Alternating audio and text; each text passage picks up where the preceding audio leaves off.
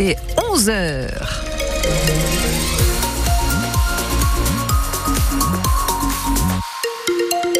Grande douceur tout au long de la journée. Est-ce que le soleil va durer? Ça, on ne sait pas. On y revient à la fin des infos. Théo Cobel, les agriculteurs reprennent les actions dans le Poitou. Ah oui, après le convoi de tracteurs hier entre Bressuire et Poitiers ce matin, c'est la base logistique de système U à après qui est bloquée. Depuis 6 heures ce matin, une trentaine de membres des JA sont sur place pour une durée indéterminée. Aucun camion ne rentre ni ne sort de la base. Dans la Vienne, la FDSEA, les JA et la coordination rurale se donnent rendez-vous devant la préfecture de la, de, la Vienne à Poitiers. Là, ce soir à 18h, au départ de la demi-lune et d'Auch. Ensuite, ça pourrait perturber la circulation. Elle demande toujours des mesures plus rapides au gouvernement à 10 jours du salon de l'agriculture.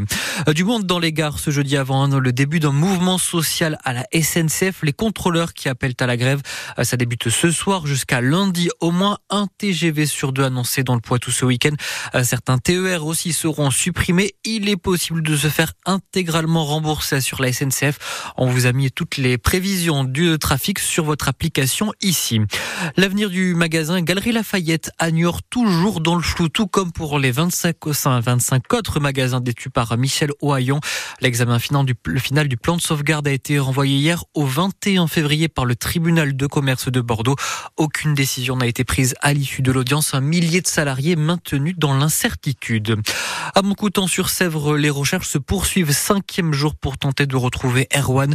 Malgré les nouveaux moyens déployés, le jeune homme de 18 ans reste introuvable. Pas de piste privilégiée à cette heure.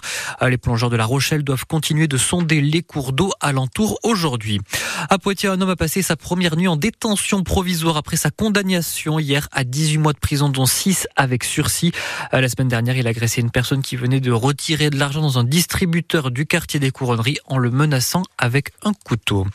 Euh, si en plus de nager dans la Seine cet été pour les Jeux Olympiques, on pourrait boire potentiellement l'eau du fleuve. En tout cas, c'est la promesse faite ce matin par un poids de vin basé à Valence-en-Poitou euh, qui vient de concevoir une machine révolutionnaire qui dépollue et dépotabilise l'eau des cours d'eau euh, sans énergie, sans produits chimiques, juste avec des filtres.